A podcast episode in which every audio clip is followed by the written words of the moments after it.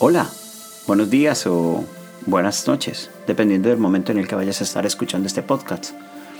Yo soy Alfonso Gómez y quiero darte la bienvenida a Dimaná, un pedacito del cielo. Esta sección es nueva, eh, la he llamado Un café entre amigos. La idea es compartir en este caso siempre con Luciano Manfrinato, a quien considero un hermano o un amigo, y hablarlo en forma un poco más coloquial, de una forma en que realmente cuál es la conversación que hay entre dos hombres acerca de lo que creen de Dios y, de lo que tendría que podría estar sucediendo, mejor dicho. Así que ponte los cascos y enchúfate, que ya empezamos. Buscar a Dios será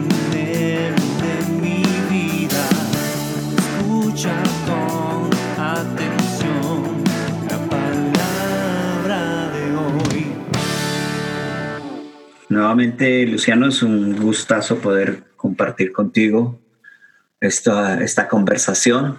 Mm, Ya me hace falta, no te lo voy a negar, me hace falta poder compartir contigo este tiempo, pero sobre todo me hace mucha falta poder compartir con las personas que nos puedan estar escuchando eh, personalmente y sé que es el mismo sentir de Luciano. Queremos agradecerles a cada una de las personas que vayan a dedicar este tiempo a escuchar lo que dos amigos tienen, ¿no? Para hablar, dos amigos tienen para conversar. Son muchas cosas, hay muchas cosas que se van a quedar en el, en el tintero de, de, de la conversación.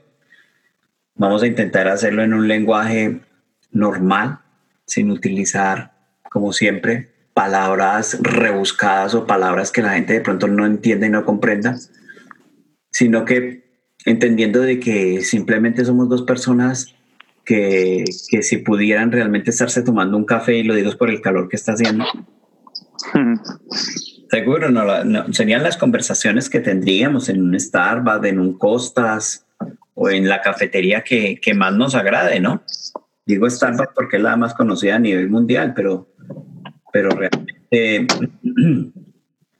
realmente me gustan muchos otros cafés, ¿no? El, el- las, la- me, me gustan muchísimo las cafeterías de, de aquí de Inglaterra porque te puedes tomar un buen latte sin necesidad de ir a Starbucks, mientras que, por ejemplo, en España o en Colombia, debes de ir a Juan Valdés, por ejemplo, en Colombia.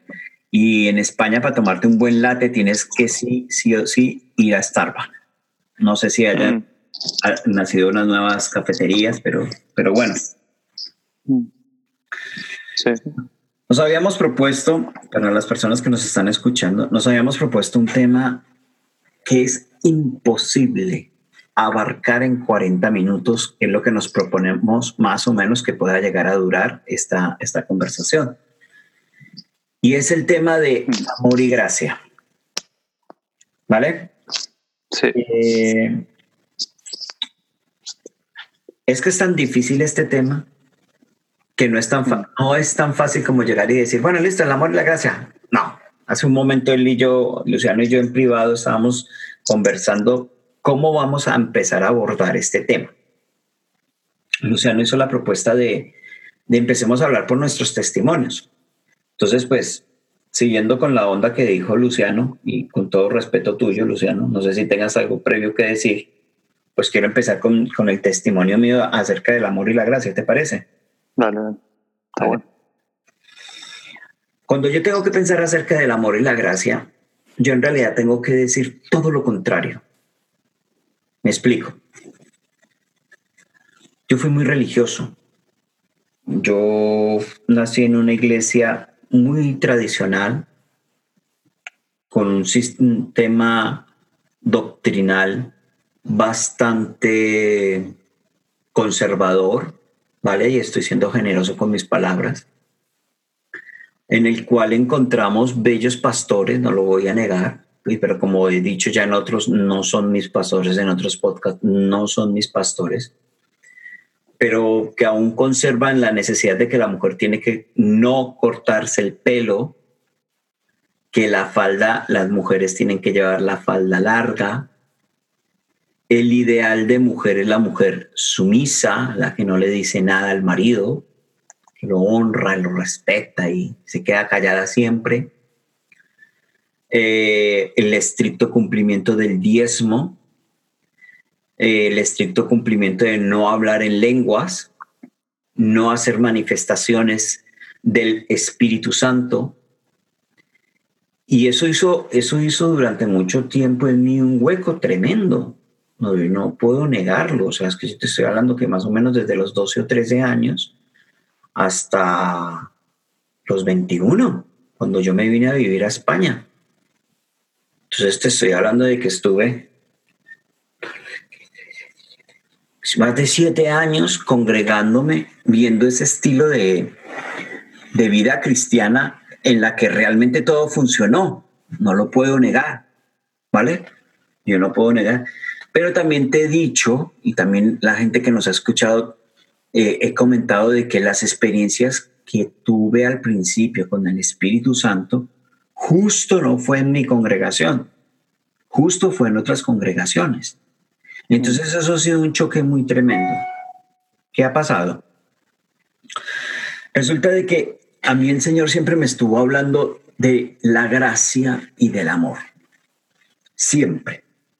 Pero eso es como cuando tú tienes en un, en un quiero imaginarme la, la película de, de, Iron Man, cuando Tony Stark baja al parking y tiene muchísimos coches de lujo. Y yo no soy Tony Stark, yo soy Alfonso Gómez y bajo ese parking y veo esos tremendos coches, pero yo sé dónde está la llave. La llave de contacto para poder arrancar esos coches. Yo siempre he tenido buenos coches, pero yo no he tenido esos coches de lujo. O sea, yo no sé en un vehículo qué es ir a 300 kilómetros por hora. En el AVE de España sí. ¿Vale? Y resulta de que como tengo la oportunidad de tener esa llave, de tener esos coches, yo mismo me asusto de llegar y coger uno de esos coches porque yo no comprendo a qué velocidad puedan ir, yo no sé si ya tengan el seguro, no sé, no sé qué pueda llegar a pasar. Pues lo mismo ha pasado con la gracia y el amor. Es algo que ha sido aparentemente tan lejano para mí que yo tuve mucho miedo de tocarlo, tuve mucho miedo de cogerlo, era miedo. Porque claro, ¿qué es lo que pasa? Cuando tú vives en la gracia, se abren ciertos aspectos que cuando estás en la ley no puedes tener. Lo mismo con el amor. Cuando tú no comprendes que es el amor de Dios, no sabes cómo actuar en el amor de Dios. Entonces es algo que está tan distante, pero es un lujo poderlo tener. Y el problema es que tienes las llaves de ese lujo en tus manos y no sabes utilizar. Entonces creo que eso fue lo que pasó conmigo. Yo me aferré muchísimas, a muchísimas cosas de la religiosidad, para no coger el amor y la gracia. Y ese creo que es un poco el testimonio de cuando yo tengo que pensar acerca del amor y de la gracia. No sé tú.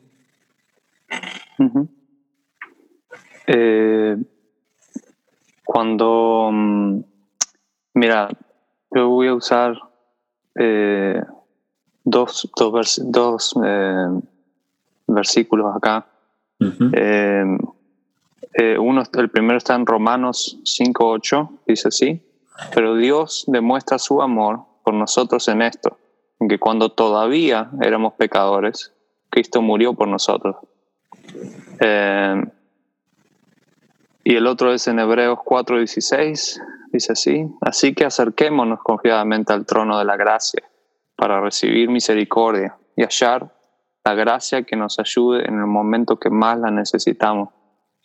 Y estos, eh, leo estos dos versículos porque, todo pasaje, perdón, porque eh, realmente son claramente lo que, lo que yo viví. Eh, por eso la, el amor y la gracia de Dios me han marcado.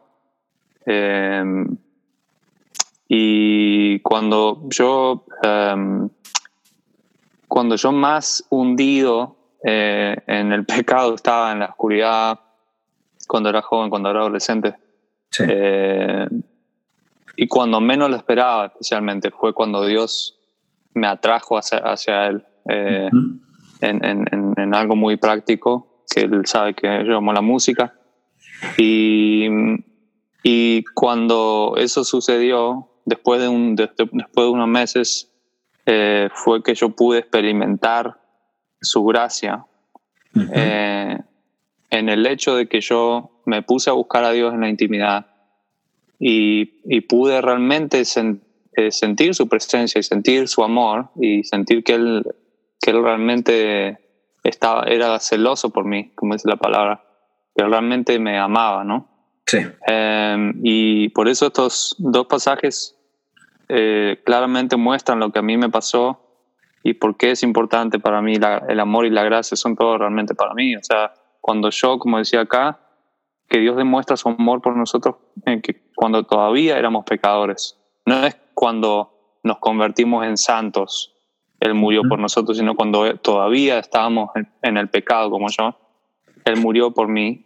Obviamente Él murió por mí hace 2019 años atrás, pero Él ya estaba pensando en mí, dice la palabra, y y él sabía que antes de conocerlo yo estaba hundido en pecados y cuando lo conocí y después de conocerlo le iba a fallar una y otra vez, que aún así él murió por mí y me demostró así su amor. Y, y, la gracia yo la veo todos los días en mí porque eh, yo sabiendo que me equivoco, eh, tengo esa confianza de que yo puedo venir delante de, de su trono, puedo venir delante de Dios y con confianza, como dice acá Hebreos, y, y, sé que Él me va a aceptar y me va a recibir. Eso, eso el, el, la importancia para el ser humano de ser recibido, bien recibido, yo creo que es, es muy clave en nuestra identidad. Eh, porque a, mí personalmente no me gusta estar en un lugar donde sé que no me quieren o, que no les que, que quisieran o preferirían que no esté ahí yo porque yo puedo percibir ese rechazo y yo creo que Dios nos creó de tal manera eh, y especialmente depositó en nuestra alma esa ese un, área que se llama identidad o, aceptación eh, y solamente él la puede llenar. Um, y, pero también hay, hay, hay personas que, la pueden, que pueden llenar otra área en esa, en esa partícula del alma. Eh, y, y, a mí no me gusta estar en lugares donde sé que no me quieren.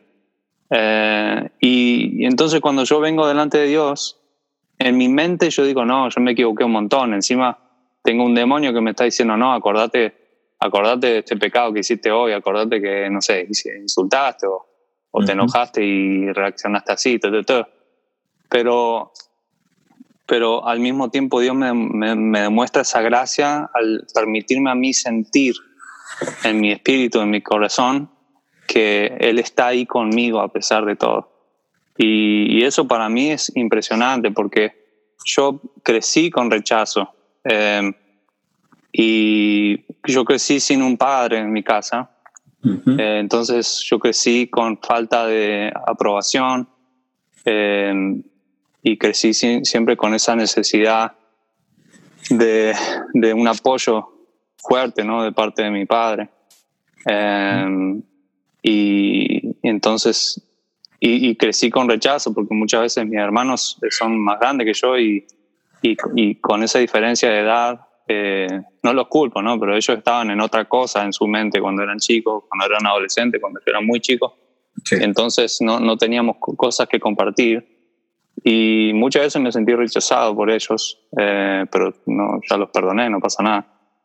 Pero fue así. Y, y, en, en, en, la, en, el pueblo en el que yo eh, crecí, eh, yo era de los pocos chicos blancos con pelo rubio, con ojos claros, eh, en inglés. Y, y, a mí me hacían mucho bullying y me, y me golpeaban y todos los, los chicos porque, porque me creían que yo era rico y todas esas cosas. Eh, entonces yo crecí con rechazo. Entonces por, yo, por bonito te pegaban. Sí, y eso eh, em, em, generó mucho, mucho odio dentro de mí, obviamente, ¿no? Entonces yo sé lo que es ser rechazado y entonces cuando yo tengo la oportunidad, por, porque Dios me da la oportunidad de ser aceptado por Él a pesar de todo lo que tengo y todo lo que hago, eso para mí es impagable, es incomparable. Claro. Eh, y eso, Es lo que tengo que decir de momento. Vale. ay, ay, ay, ay, ¿por qué sonó así? ¿Estás conmigo, no? Sí, ahora sí. Vale, perfecto. Eh, eso luego lo buscas y lo recortas. Porque parece como, o sea, este bachecito para que no quede en la grabación, porfa. No se cortó. O sea, fue como si se hubiera recortado. Pero bueno, seguimos. Hay cuatro aspectos muy importantes que en la, tú sabes que llevo la, la página web, ¿de acuerdo? Aprovecho, Sí. para, aprovecho para hacerme publicidad. Nada, mentiras. Agra- eh, aprovecho para agradecer a cada una de las personas que de vez en cuando entran y leen lo que yo escribo. Eh, pero quiero que, yo sé que las personas que están escuchando este, este podcast y leen mis estudios, saben que yo recalco en cuatro cosas. Yo recalco en la gracia, el amor, la misericordia y la verdad. Y esta noche, cuando termine de hablar contigo, empiezo a escribir el podcast, el, el, el, el post que va para mañana. Y también se va a titular Amor y Gracia. Y cuando yo pensaba acerca de amor y gracia, yo pensaba lo siguiente, Luciano, y es tan importante, donde nosotros como cristianos, mira lo que voy a decir, donde nosotros como cristianos, donde nosotros como iglesia entendiéramos estos cuatro aspectos que yo acabo de decir, la gracia, el amor, la misericordia y la verdad, yo te prometo que este mundo ya estaría transformado. Hmm. Esta semana estuve escuchando a dos buenos amigos podcast de, de podcaster, Andrés, eh, perdón, Leo Lozano, él está en Estados Unidos, en Houston, y Quique Bresnes, que él está en Costa Rica, creo que es. Aprovecho para saludarlos, si lo llegan a escuchar. Eh, y hablaban también del mismo asunto. Ellos hablaban de, ¿sabes cuál es el gran problema de la iglesia hoy? La religiosidad. Y es que eso es lo que pasa. Cuando tú no inviertes en amor, gracia, misericordia y verdad, inviertes inmediatamente en religiosidad. Hmm. No hay excusa. No hay excusa. Y lamentablemente nuestras congregaciones, y tengo que englobarla, porque no puedo decir esta sí, esta no, no, tengo que, o sea, por amor, tengo que decir, estamos llenos de religiosidad. Hemos dejado el amor y la gracia para coger nuevamente la ley.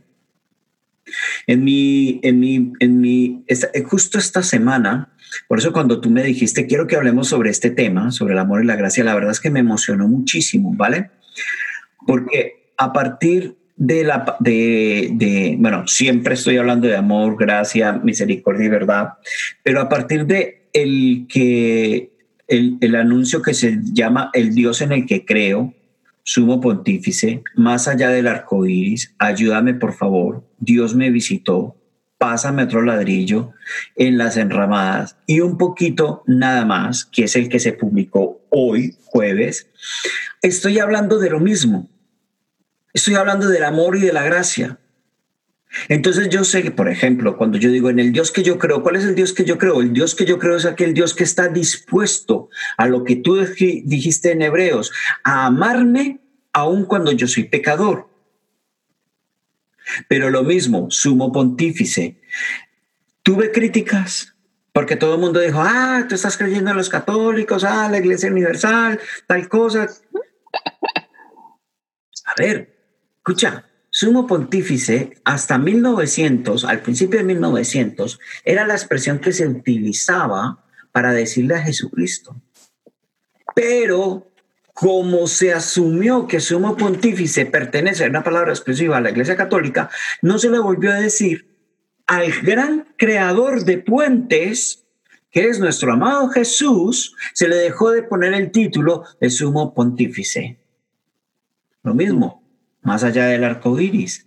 ¿Qué pasa? Que hay un colectivo, es el colectivo LGTI, que ha asumido que el arco iris es la máxima expresión de, diversidad. Y entonces nosotros como cristianos nos amedrentamos, entonces ya decimos, no, no podemos utilizar el arco iris porque nos van a confundir con el movimiento de hombres eh, LGTI, hombres y mujeres LGTI.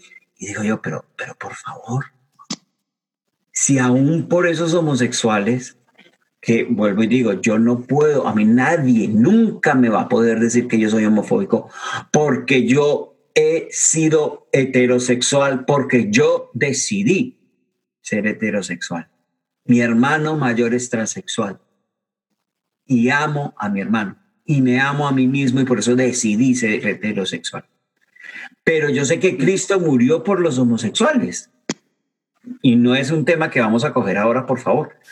Pero siguiendo, pásame, Dios me visitó, que es justo el que tengo en este momento en, la pantalla del, del ordenador, porque dentro de el olvidarnos del amor y de la gracia, ¿vale? Hay un gran error.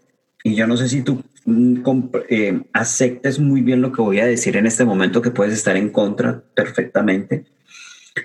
Pero dentro de las Biblias que tenemos actualmente, me refiero, la Reina, la Reina Valera del 60, la Reina Valera del 95, la contemporánea, la traducción eh, lenguaje actual, la de las Américas. Eso lo hace un concilio de personas, se supone, guiadas por el Espíritu Santo. Pero hay que tener en cuenta que si esas personas no conocen al Dios del amor y de la gracia, sino que conocen al Dios vengativo, al Dios iracundo, que solo está esperando a que tú y yo pequemos para venirnos y restregarnos el pecado, para venir y castigarnos, pues así mismo va a ser la traducción. Me explico. Éxodo 34, 6 y 7 en la versión lenguaje actual dice, mientras pasaba delante de Moisés, Dios dijo en alta voz, yo soy el Dios de Israel, yo soy, es el nombre con el que me di a conocer. Yo soy un Dios eterno y bondadoso y no me enojo fácilmente. Mi amor por mi pueblo es muy grande. Mi amor es siempre el mismo y siempre estoy dispuesto a perdonar a quienes hacen lo malo, pero también sé castigar al culpable, a sus hijos, a sus nietos y sus tataranietos. Y esta versión, la verdad, lo dice muy bonita, ¿vale?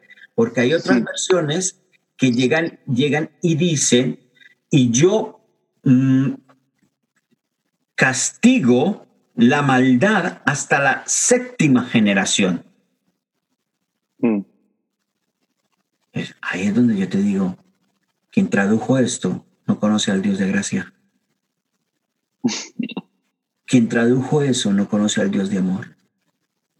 Entonces ahí es cuando yo me tengo que ir a la Biblia, ya te voy a decir qué versión exactamente se llama, la se llama, ay, la BT, la Biblia de versión textual y dice, Biblia, ese mismo pasaje, Éxodo 34, 6, 7, dice, pasó pues Yahweh por delante de él proclamando, Yahweh, Yahweh, Dios poderoso y clemente, lento para la ira y grande en misericordia y verdad, que guarda la misericordia a millares, que carga con la iniquidad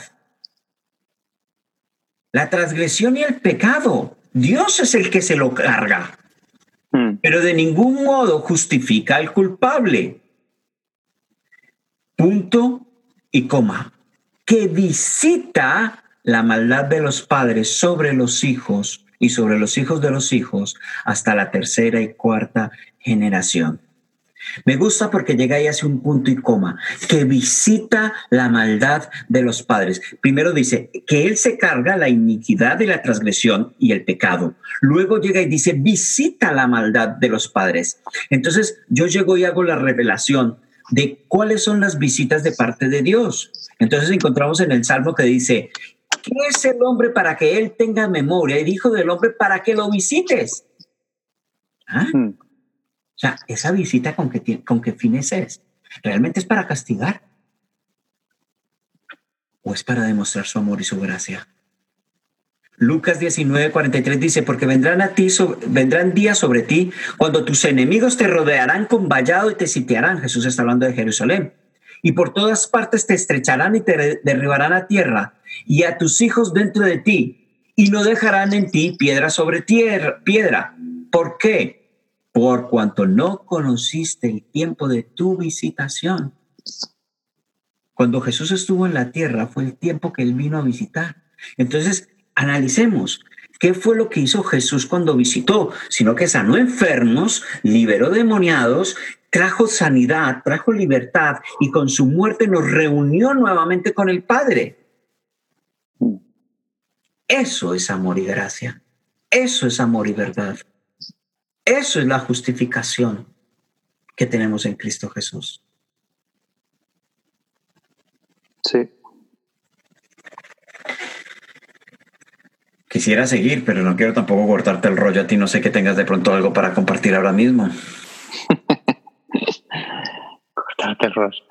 Eh, Vale, no, eh, ahora yo creo que, bueno, no, yo creo no, sino que eh, hay, que hay que entender que todo lo que Dios hace por nosotros, persona individualmente, no por cada uno, eh, lo hace con el fin también, aparte de tenernos por siempre en la eternidad con Él, también es para que otros que no conocen de él puedan pasar esa eternidad con él. Y el, el, punto de nosotros poder compartir nuestros testimonios es para animar, eh, afirmar la fe de otros también. y que ellos puedan creer que eh, Dios puede hacer lo mismo con ellos, ¿no? De mostrarles a ellos eh, su amor y su gracia. Y um, yo, yo he experimentado por mucho tiempo eh, la, una guerra y entendido que es, es, en nuestra mente una guerra que se lleva eh, constantemente todos los días. Eh, una guerra en nuestra mente en la cual somos bombardeados por, bueno, básicamente por el diablo, ¿no? Pero eh, que, como dice la Biblia, nos tira dardos y mm, con pensamientos eh, de todo tipo. Y, y eso puede eh, afectar muchísimo nuestra, nuestra fe y nuestro enfoque. Em, y, puede traer una crisis de fe en, nuestro corazón. y, y yo creo que Uh, es, es, importante que seamos prácticos eh, cuando se trata de, de, contar nuestro testimonio, de, de, poder compartir con personas que no conocen a Dios. Eh, uh, y ser realmente prácticos y especialmente honestos, de poder ser capaces de mostrarle las dos caras del Evangelio a la gente. Eh, no, poder, poder decir, Dios ama, pero también Dios corrige, o sea, porque ama, corrige. Porque es, un ejemplo de eso, ¿vale? Porque muchas, muchas veces nos tiramos por una o por la otra, o sea, como decías vos, los que son religiosos eh, todavía creen que Dios está esperando que nos caigamos o, que nos equivoquemos para darnos ahí un guantazo.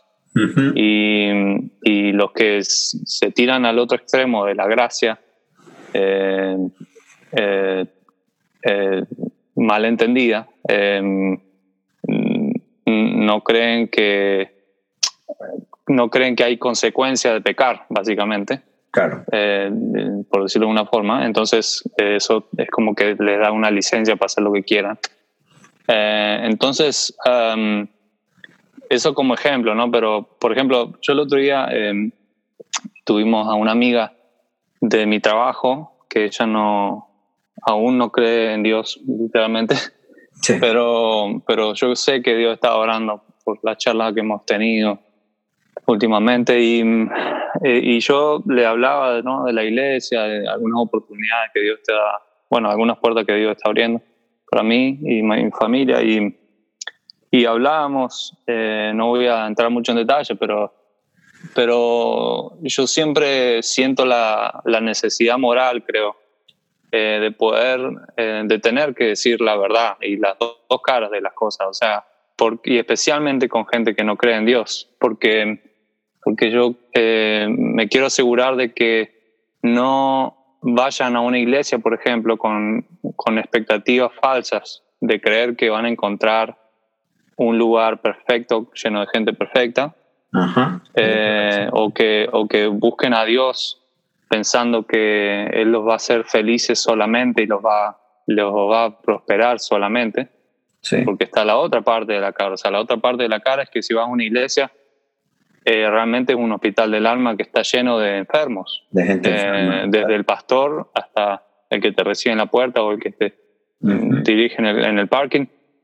Y, y la otra parte de la cara de nuestra relación con Dios es que Dios te ama y te recibe como sos, pero te ayuda a cambiar y eso significa dolor, porque ahí entra, eh, en, en- en- en- entra en un proceso de muerte nuestra carne ¿eh? Ujú. y, y eso produce mucho dolor. Eh, y entonces hablábamos de eso y, y yo creo que quisiera animar a los que nos están escuchando a, a que podamos ser honestos y no eh, basar el Evangelio de acuerdo a nuestra experiencia, sino basar el Evangelio de acuerdo al Evangelio.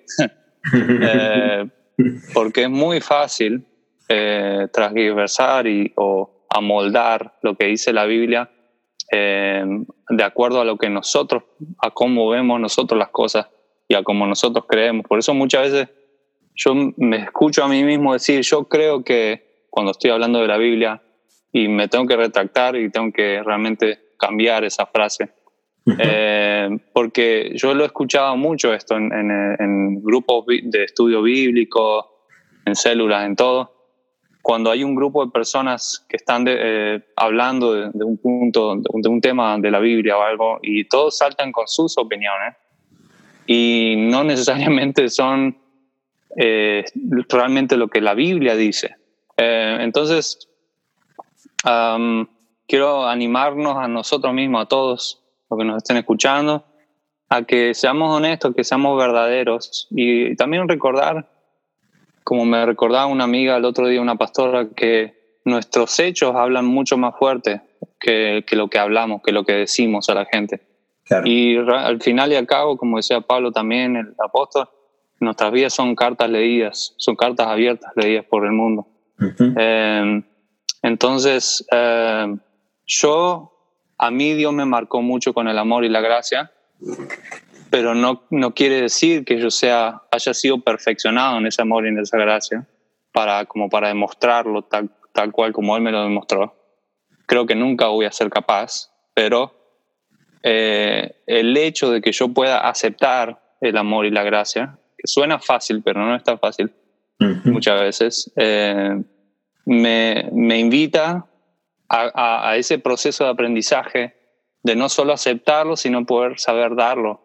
Y ah, seguramente todos los que nos escuchan, eh, Alfonso y yo, hemos eh, estado en situaciones en las que, por ejemplo, eh, pasando con- en este momento.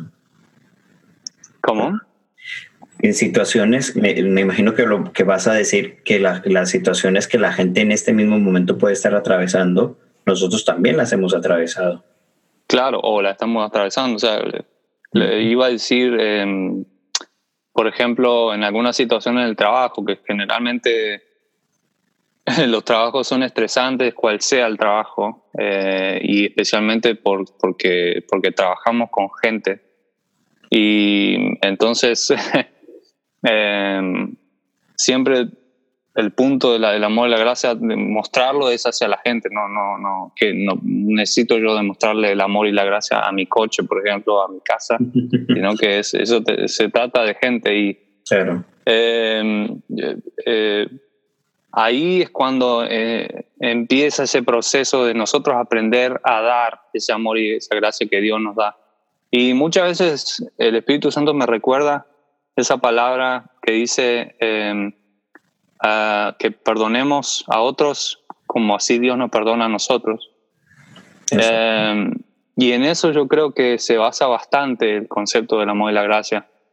Eh, como que van de la mano ahí, eh, creo. Y, y- y- y- y yo creo que eh, quiero tratar de ser práctico, eh, por eso uso el ejemplo del trabajo, ¿no? Con la gente, compañeros de trabajo. Em, porque, porque siempre está esa persona que es difícil. Em, y siempre está la otra persona que es fácil de amar, ¿vale? Hay uno que es difícil de amar, y está el otro que es fácil de amar. Estoy pensando en, las profesoras compañeras de trabajo. ¿Qué estás diciendo? Eso, exacto, bueno. Eh, para los que no saben, los dos trabajamos en, en, educación, eh, en escuelas, y, bueno, eso es lo que es nuestro mundo momentáneo. Em, y mm, entonces siempre están esas dos cosas, ¿no? Y, eh, y me acuerdo de un pastor que tuve, que quiero mucho, que él me, me enseñó que, em, qué sentido y qué, o qué, qué ganamos con amar a, alguien que es fácil de amar. Eh, pero qué difícil y, qué importante es amar a quien, a quien es difícil amar, a alguien que es complicado, que es difícil, que te hace la, vida difícil. Cuesta. Eh, sí, cuesta mucho. Eh, y justamente con esta amiga que, que, que, que, está tratando de creer en Dios y todo, hablábamos de eso también. Y yo le decía, yo le abrí mi corazón y yo le decía que, que yo trato, realmente trato de todos los días eh, demostrar mi amor eh, hacia, hacia esas personas que son difíciles, tanto como lo hago con las que son fáciles para mí de amar en, en, la, en el trabajo. Y realmente me parece muy difícil, casi imposible. Y ella me decía algo que realmente tuvo mucho sentido. Ella eh, ha estudiado cosas de psicología y todo para los niños y todo, y y tocó algo muy, muy cierto. Me dijo, em, cada persona es diferente y porque son diferentes reaccionan o, se relacionan con nosotros de acuerdo a cómo son, por ende van a, van a relacionarse con nosotros de una forma diferente a, las, a los demás. Y eso va a generar en nosotros una reacción diferente. O sea, si yo, Alfonso, que es un tesoro del cielo y para mí es fácil de amar, entonces, para mí va a ser fácil eh, expresar mi amor, mi simpatía eh, y todo, toda mi alegría. O sea, yo lo veo y sonrío naturalmente, me hace reír, la paso bien, estoy relajado. Pero después aparece Antonio, vamos a usar un nombre, así que no. Si hay algún Antonio, bueno. Por todos lados, ¿no? Claro. Eh, Antonio es, es muy. anda a mala leche todo el tiempo está es malhumorado, mal educado, eh, responde mal, etcétera, etcétera. Entonces, para mí es eh, lo que él hace y dice eh, genera en mí algo negativo, obviamente. Sí. y entonces no quiere decir que yo sea malo, sino que lo que él hace hacia mí produce eso. Ahora, lo que Dios nos está invitando es que como él hace, nos muestra amor y gracia, porque pónganse por un momento en la, en la posición de, en los zapatos de Dios como Padre, de amor y, lleno de gracia hacia nosotros. Nosotros llegamos a Él muchas veces, eh, eh, eh, no pidiendo, ya ordenándole que nos bendiga, ordenándole que cumpla su promesa, su propósito, o llegamos a Él con quejas, llegamos a Él con, con un montón de argumentos realmente estúpidos, y Él podría simplemente simplemente, no sé, eh, hacer que nos quedemos sin voz, ¿vale? Para no poder hablar o lo que sea, puede hacer un chequeo de dedos y ya nos quita la vida. Pero Él nos, como decía la palabra, aún siendo pecadores, Él muere en la cruz por nosotros. En primer lugar, nos, muestra su amor y luego, aunque nos sigamos equivocando, Él nos recibe en su trono de gracia. Así es. Eh, para estar con nosotros. Y ahora eh, cuando nosotros estamos enfrente de esta persona que es complicada, obviamente nos va a ser difícil sonreírle, nos va a ser eh, difícil reírnos y estar relajados y amarlo, pero ahí es cuando empieza el proceso de nosotros aprender a dar ese amor y esa gracia. Entonces, ah, tenemos que tratar de estar lo suficientemente cerca de Dios para que cada vez seamos es, seamos como un canal, como una, que esa compuerta deje pasar cada vez más ese amor y esa gracia. Cuanto más cerca estamos de Dios, más nos contagiamos de ese amor y esa gracia y más fácil va a fluir. Pero cuanto más nos alejemos de Dios, más se va a cerrar esa, esa compuerta y más va a fluir atrás de nosotros nuestra carne. Entonces, cuando vemos que somos rechazados, que somos que nos faltan el respeto, que nos hablan mal, ahí eso es lo que vamos a responder con lo mismo. Eh, como por ejemplo cuando eh, conocen ese dicho diente por diente, ojo por ojo, lo que sea. Y Jesús dijo, cuando alguien te dé una bofetada, ponle la otra mejilla también. Sí. Entonces, es, estamos todavía hablando del amor y la gracia. Y entonces, ah, claro, lo que sería normal es que cuando nos hablen mal, respondamos mal. Pero lo que Dios nos dice es que cuando te responden mal, mostrar amor y mostrar gracia. ¿Cómo? Eh, dejando que no te toque eso en el corazón, que eso que malo que te dicen que no te toque el corazón, sino que te resbale, como decía a mí. Alguien me decía a mí en tiempo, y, y, que sea Cristo a través tuyo, amando a esa persona. Eh, y es un proceso, no es algo mágico, es un proceso. Pero yo creo que este mundo, esta sociedad, nuestra generación necesita muchísimo, necesitamos mucho amor y gracia.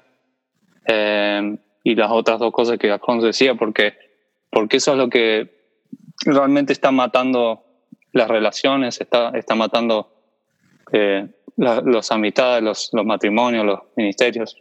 Que no alcanza Eh, a llegar. la falta de amor, la falta de gracia. Cuando alguien se equivoca, pum, le damos con todo. Eh, y cuando y, y no sabemos perdonar, no sabemos aceptar a pesar de que se hayan equivocado. Y no sé, yo creo que no es casualidad que estemos hablando de esto ahora. Y yo sé que lo que nos están escuchando, eh, algo a través de algo que a- todo lo que estamos hablando, Dios les, les va, les va a hablar. No, y, y que es nuestra oración, no es nuestro clamor, que Sí. obviamente le hable Dios a cada una de las personas que, que, que- que nos están escuchando. Ah, Sí. Cuando tú hablabas, yo tenía que pensar en dos hechos, ¿vale? Y ahora mismo me acuerdo de una. La segunda es que se, se me pasó, pero vale. El primer hecho es, me gusta pensar en José. Niño mimado, malcriado, chismoso, ¿vale? Pero fue tan utilizado por Dios porque él entendió la gracia. Mm. Él entendió el amor. Cuidado, porque José no sabía de la escritura. Mm. José no sabía todavía de Jesús. Sí, Pero puedo decirte lo mismo de Abraham, puedo decirte lo mismo de Jacob, pero puedo decirte lo mismo de Enoch, puedo decirte lo mismo de Adán. Es increíble porque, mira, esta semana cuando tenía la oportunidad de escribir, y vuelvo, vuelvo, a- vuelvo a recalcar la importancia de aquel que ha traducido la Biblia, si ha conocido un Dios de gracia, va a escribir algo. Si no ha conocido al Dios de gracia, va a escribir otra cosa. sí. Pero cuando el Señor, cuando Caín mata a Abel, el Señor, ¿qué es lo que le dice a, a Caín? ¿Qué has hecho? La sangre inocente de tu hermano clama. Ay, ¿acaso yo soy guarda de él? Aparte de eso, aparte de eso, con chulería. ¿Qué es lo que hace Dios después del diálogo que hace con, con, con Caín? Dios le brinda un sello de protección Mm. para que nadie lo, lo mate, para que nadie venga la muerte de su hermano, Mm. de Abel. Pero ¿qué hace, aún con todo y eso? ¿Qué hace Caín? Caín se aleja de la presencia de Dios. Así está registrado, los invito a que lo lean. San Génesis. Con todo y eso, el vallado de protección que el Señor hizo sobre Caín alcanzó para sus hijos. Y uno de sus hijos, hasta con un poquito de orgullo y de soberbia, por lo que yo alcanzo medio a leer entre líneas, llega y dice, si mi papá tuvo ese sello y nadie lo mató, a mí tampoco nadie me va a matar. Mm.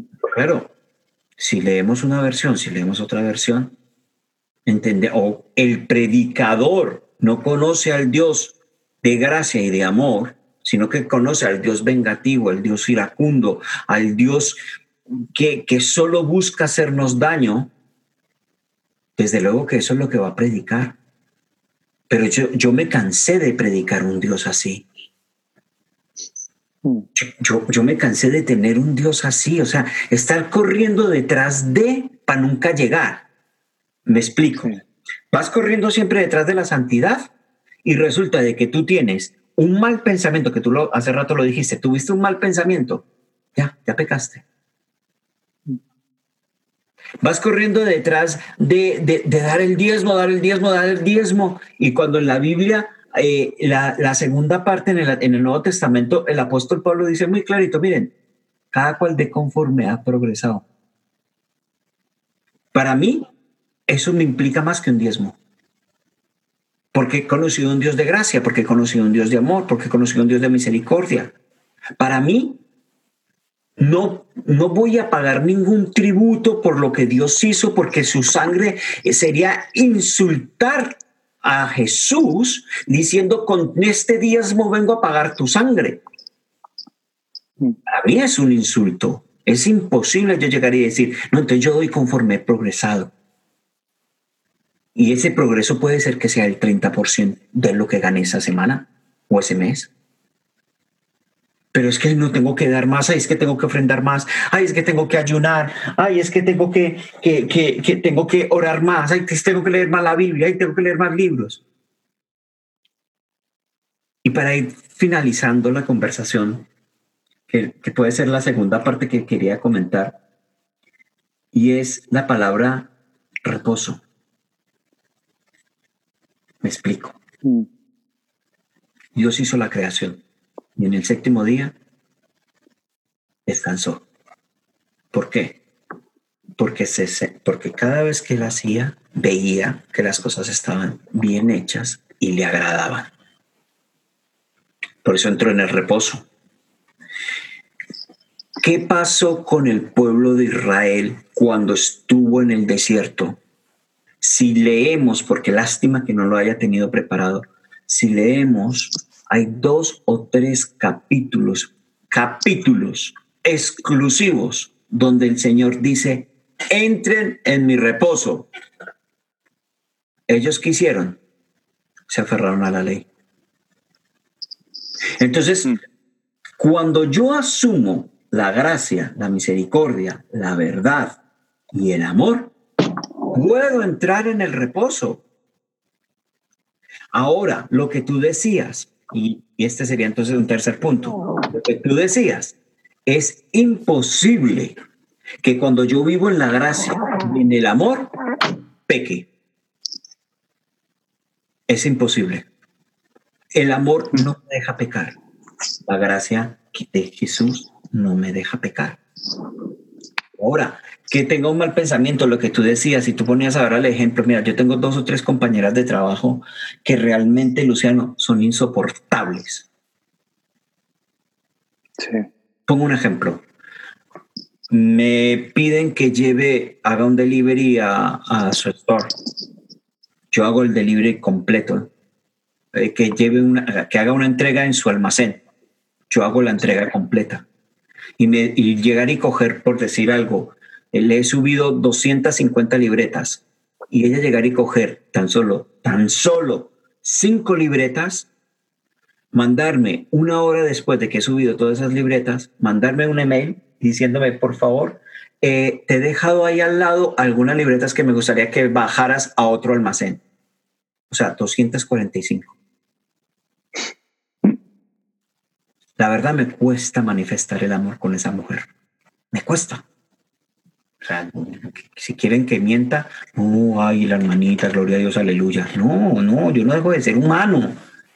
Me cuesta saludar a una persona así. Me cuesta que una persona venga a vacilarme.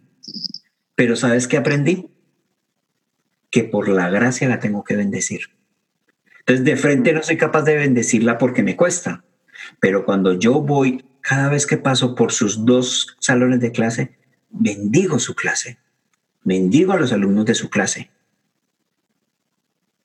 porque sé que es más lo que se mueve en las esferas espirituales que lo que se mueve en el mundo. Ella simplemente es una, una circunstancia. ¿Por qué? Porque permito que el amor y la gracia actúen en mí. Por lo tanto, entro en el reposo. Sí. Y eso es lo importante. El día que podamos llegar a comprender realmente qué es entrar en el reposo de Dios, en- es porque hemos ya actuado en la gracia y en el amor. Así que, como te decía, esto nos puede dar aquí para seguir hablando, hablando, hablando, pero ya es hora. Así que muchísimas gracias, Luciano, por compartir este tiempo conmigo y con todas las personas que nos van a estar escuchando. Igual tenemos que seguir con este tema para la próxima ocasión. Sí, yo creo que sí. Así que quedamos pendientes para un próximo podcast. Eh, y seguimos hablando. Muchísimas gracias a todos Dale. y a ti también. Igualmente. Espero que te haya gustado esta conversación entre amigos, un café entre amigos. Eh, espera para dentro de unos 15 días aproximadamente un nuevo episodio y que el Señor te haya hablado. Te invito a, ingresar a mi página web www.agopla.com y si tienes alguna duda allí tienes mi email. Síguenos por Instagram, por Twitter, por Facebook. Recuerda, activa la mente de Cristo, que ya está en ti. Chao, chao.